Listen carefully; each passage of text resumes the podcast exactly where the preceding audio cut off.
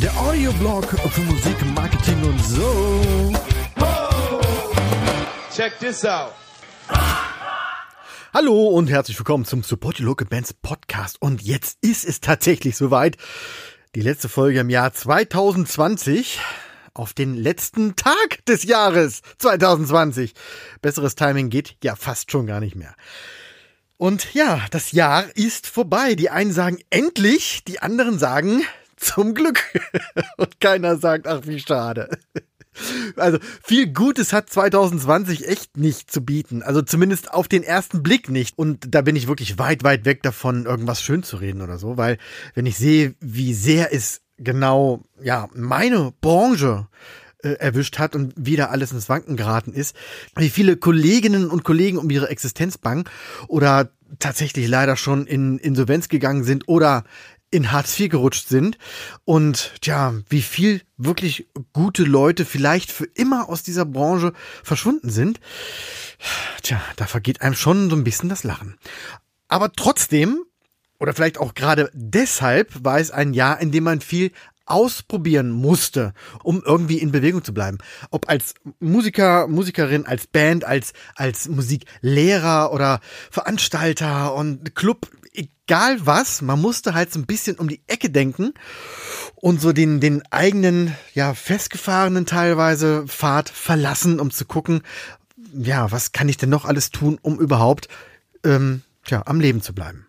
Das Online-Thema war natürlich für viele Bands und Musiker, Musikerinnen überhaupt das Wichtigste für dieses Jahr. Diesen Jahr war fast alles nur noch online. Und ähm, zum Beispiel Musikunterricht war ab März, April, das ging schon recht früh los, war Online-Musikunterricht ganz, ganz wichtig für viele ähm, Lehrer, Musiklehrer, um halt einfach ihre Existenz zu sichern, um sich da so ein Standbein aufzubauen. Und ähm, das hatte ja, war so eine kleine Einstiegshürde, aber im Nachhinein betrachtet ist das natürlich eine schöne Möglichkeit, noch parallel äh, neben dem eigentlichen Unterricht auch Online-Unterricht anzubieten. Zumindest wenn es nächstes Jahr wieder tja, halbwegs normal wird alles. Also in der Hoffnung, die Hoffnung besteht ja immer noch, dass nächstes Jahr alles ein bisschen normal wird. Und dann kann man natürlich beides anbieten. Und das ist etwas, was ein bisschen positiv ist, finde ich, weil äh, auf die Idee ist man ja vorher kaum gekommen. Aber dieses Jahr war ja alles irgendwie online. Eine Konzertszene, eine Konzertbranche hat sich komplett oder zumindest im Rahmen der Möglichkeiten auf Online-Streams verlagert. Und naja, also ich bin der Meinung, dass das auch tatsächlich noch Bestand haben wird, wenn wieder so halbwegs Normalität eingetreten ist. Ähm, die Meinungen gehen da auseinander, aber auch das könnte tatsächlich was Positives sein, dass viele Bands, Veranstalter und Clubs neben den eigentlichen echten Konzerten noch die Streaming-Konzerte parallel anbieten können, um weitere Umsätze zu generieren, um Reichweite zu schaffen, um einfach ihr Standing noch zu optimieren. Wie gesagt, die Meinungen gehen da auseinander und ein Ersatz für echte Konzerte werden Online-Streams natürlich niemals und wollen die auch gar nicht werden. Aber wer sich dieses Jahr in diesem Bereich zumindest irgendwie positioniert hat und ja, Kenntnisse ansammeln konnte, wie das alles funktioniert, der kann davon noch in den nächsten Jahren zehren. Auch in der Kommunikation untereinander hat der, ja, wie soll ich sagen, Videocall, Zoom-Call, wie auch immer, einen enormen Satz nach vorne gemacht, weil es ja meistens auch gar nicht anders möglich war, sich überhaupt irgendwie zu sehen. Auch das wird natürlich niemals ein echtes Treffen ersetzen, aber ich denke, dass die Hemmschwelle an sich gesunken ist, ja, sich einfach per Videocall, Videoanruf zu unterhalten oder sich auch mit der Band einfach mal eine Stunde online zu treffen, um so ein paar Dinge einfach schnell mal zu besprechen. Und was man da besprechen kann, ist zum Beispiel die Frage, was für euch in diesem Jahr gut war und was nicht so gut lief. Also jetzt im Hinblick auf Marketing, Positionierung, Image und so weiter. Also all diesen ganzen Kram, mit dem ich euch hier im Podcast seit April belästige. Und damit sind wir auch endlich beim Thema angekommen. Schaut einfach mal zurück und checkt mal aus, was ihr alles gemacht habt, welche Dinge ihr neu ausprobiert habt und wie auch das Ergebnis war. Was von euren Maßnahmen hat wirklich funktioniert? Also es klingt jetzt ein bisschen trocken, aber was hat zum Beispiel neue Follower generiert? Was, mit was habt ihr viel Reichweite äh, schaffen können? Wodurch sind eure Verkäufe oder eure Streams nach oben gegangen? Und, und, und. Auch die Organisation innerhalb der Band. Also ich meine, alles, was, was Booking und so weiter betrifft, hatte dieses Jahr natürlich nicht so eine hohe Priorität. Aber alles drumherum irgendwie schon. Also ähm, wie liefen so interne Gespräche ab? Welche, welche Ziele habt ihr euch gesteckt? Was habt ihr davon erreicht und welche nicht? Wie liefen denn genau die Sachen, die ich gerade gesagt habe, so Online-Streams, Online-Konzerte, ein Live-Video mal gemacht aus dem Proberaum und so weiter und so fort. Alles solche Sachen, die durch Corona quasi erzwungen wurden, aber die vielleicht auch irgendwo so eine kleine Tür geöffnet haben, um, um euch dann wiederum neue Chancen aufzutun. Und dabei geht es gar nicht mehr so um ein Best-of, sondern eher um, um eine echte Analyse, warum denn das eine besser war als das andere. Und äh, dann natürlich daraus folgen die Frage, was könnt ihr daraus lernen, welches Feedback kann man ziehen, um dann eure weiteren Vorhaben entsprechend ähm, ja, positiv zu gestalten. Also einfach mal so einen ganz eigenen, ganz persönlichen Marketing-Jahresrückblick machen und dadurch dann das Wissen sammeln, um kommende Aktivitäten entsprechend auszurichten. Ganz wichtig dabei ist, dass ihr wirklich auf das achtet, was gut war und genau daran arbeitet. Das ist oft so das Problem, dass man eher herausfinden möchte, warum es nicht gut lief und dann so seine ganze Energie da reinsteckt, um in diesem Punkt besser zu werden, um halt, ja, weiß nicht, so ein gewisses Ungleichgewicht äh, auszugleichen. Das macht aber nicht immer Sinn, weil wenn man sich auf das konzentriert, was man nicht so gut kann, verliert man eventuell das aus den Augen, was einem besonders gut liegt. Und am Ende wird man dann in dem einen zwar ein bisschen besser, aber tja, in dem anderen vielleicht auch ein bisschen schlechter. Die Idee, dann dadurch so ein Gleichgewicht zu schaffen, hat dann im schlimmsten Fall dazu geführt, dass man ähm, tja, seine Besonderheiten begradigt hat und das, was man schlecht konnte, aufs Mittelmaß angehoben hat. Und dann hat man zwar so ein Gleichgewicht, ist im Großen und Ganzen aber eben nur mittelmäßig. Und ihr kennt ja diesen Tipp, den man oft hört, man solle an seinen Schwächen arbeiten. Das fängt ja oftmals in der Schule schon an. Manche sind zum Beispiel gut in Deutsch, aber schlecht in Mathe. Und anstatt man nun diese Deutsch, dieses Talent für Deutsch supportet, wird dann halt erwartet, dass man in Mathe auch gut wird. Und das ist dann, da fangen ja schon die Probleme an. Also das, was ich besonders gut kann, wird nicht gefördert und das, was mir schwerfällt, muss ich lernen. Und genau diese Vorgehensweise, genau dieses Mindset, das dürft ihr bitte ablegen. Soll heißen, findet eure Stärken und arbeitet lieber daran, die dann noch stärker zu machen oder darin noch stärker zu werden, anstatt eure Schwächen zu finden, um die dann irgendwann ja zur Mittelmäßigkeit zu optimieren. Und deshalb, und jetzt mache ich wieder die Schleife zurück, und deshalb ist es so wichtig, rauszufinden, was im vergangenen Jahr gut lief, um sich darauf zu fokussieren, damit genau diese Dinge im nächsten Jahr nicht nur gut, sondern eben grandios laufen. Und die erste Frage ist natürlich, wie findet man das eigentlich raus? Das ist tatsächlich so ein bisschen Fleißarbeit, bei der ihr euch einfach von Monat zu Monat hangeln müsst, um nochmal zu prüfen und rauszufiltern, was ihr überhaupt alles gemacht habt. Und da könnt ihr wirklich alle Bereiche erfassen. Also ob nun Social Media, ob nun äh, Videos aufgenommen, Streamingdienste, äh, vielleicht doch das ein oder andere Konzert gemacht, Kontakte geknüpft und so weiter und so fort. Bei den Online-Sachen ist es natürlich ein bisschen leichter, weil ihr da diverse Analytik-Tools verwenden könnt. Instagram und Facebook zeigen euch zum Beispiel ganz gut an, welcher Beitrag welche, welche Wirkung hatte. Also bezogen auf Reichweite, Sichtbarkeit, Engagement und so weiter. Und ähm, für eure Website gibt es sowas wie Google Analytics, werdet ihr sicherlich kennen. Da gibt es, glaube ich, noch andere Tools, die das können. Und das hilft natürlich ungemein, da die ganze, das ganze Zahlenwerk zusammenzusammeln. Es gibt auch Anbieter, die alles allumfänglich irgendwie darstellen können und äh, die aber meistens leider Geld kosten. Längerfristig betrachtet lohnt sich das, dieses Geld zu investieren, um eben genau mit diesen Zahlen seine eigenen Leitplanken festzulegen, um ja sich dann sicher äh, durch seinen Marketingplan zu hangeln. Und wenn ihr die schon installiert habt, ja cool, geil, umso besser, dann habt ihr eh immer alles im Blick.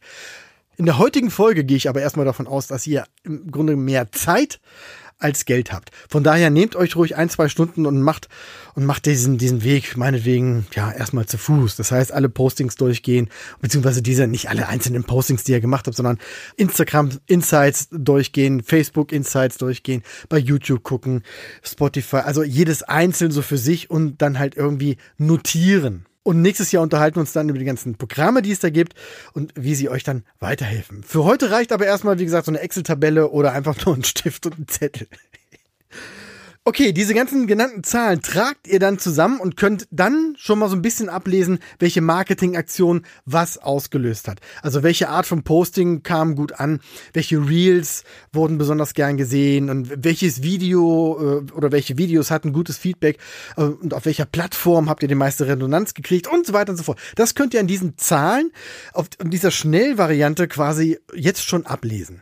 Und wenn ihr dann noch ein bisschen weiter geht, könnt ihr auch versuchen, ob man die ein oder andere Zahl in Bezug zueinander stellen kann. Soll heißen, wenn ihr an einem Tag auffällig viele Views auf ein Video bei YouTube hattet, dann würde ich prüfen, wo die alle herkommen.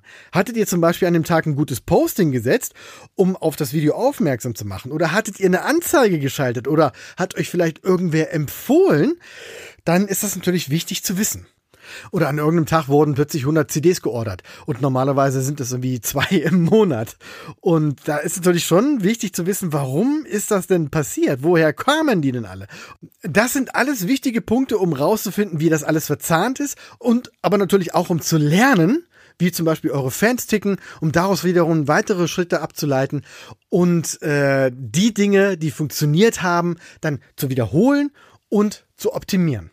Und jetzt mal wieder zwei Schritte gedanklich zurück, denn an dieser Stelle werdet ihr selber merken, dass es überhaupt keinen Sinn ergibt, an den Schwachstellen zu werkeln.